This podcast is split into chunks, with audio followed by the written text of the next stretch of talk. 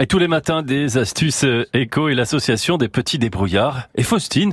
Bonjour Faustine. Bonjour Julien. On va parler d'une ferme et d'un projet de ferme euh, durable sur euh, Pujot dans le Gard. Ça s'appelle la ferme à foison, c'est ça? C'est ça. On a rencontré donc la ferme à foison qui est basée, et c'est une ferme, enfin un projet de ferme de permaculture et d'agroforesterie qui est donc basé à Pujot.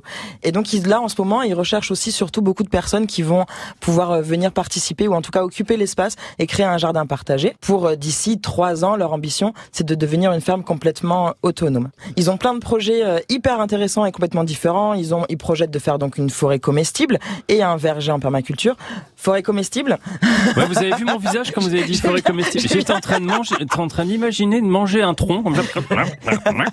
non, c'est le principe de l'agroforesterie. En fait, l'agroforesterie, ben, vous allez cultiver votre potager, vous allez vous servir des arbres pour votre potager parce qu'en fait, les arbres vont protéger les fruits, les légumes de, euh, de la lumière. En plus, ça va créer une biodiversité. Il va y avoir un écosystème qui va rester au, au cœur de cette forêt. Et donc, ça va vous faire des légumes, des fruits très très riches. Et puis, une forêt, c'est toujours cool.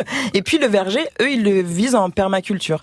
C'est-à-dire autonome où on va mélanger euh, les fruits, les fleurs, etc. pour qu'on n'ait pas besoin de mettre des pesticides ni d'engrais, etc. pour faire pousser son verger. Donc, euh, si on a un petit peu de, de, temps, on peut se rapprocher de, de cette ferme. On pourra leur donner un, un, petit coup de main. Donc, ils sont à la recherche, en gros, de bras pour euh, aller dans un premier temps faire un, un jardin partagé. Exactement. Et pas obligatoirement de gens qui vont s'y connaître et des aficionados de la permaculture, de l'agroforesterie. Simple curieux, ils vont vous donner aussi toutes les, toutes les billes, les bases pour pouvoir faire pousser votre jardin avec leur technique. Voilà. Si on a un petit peu de technique, c'est mieux. Si on est un castor, c'est encore mieux. Hein, parce que vous savez, hein, si on veut faire de l'agroforesterie, c'est pas mal.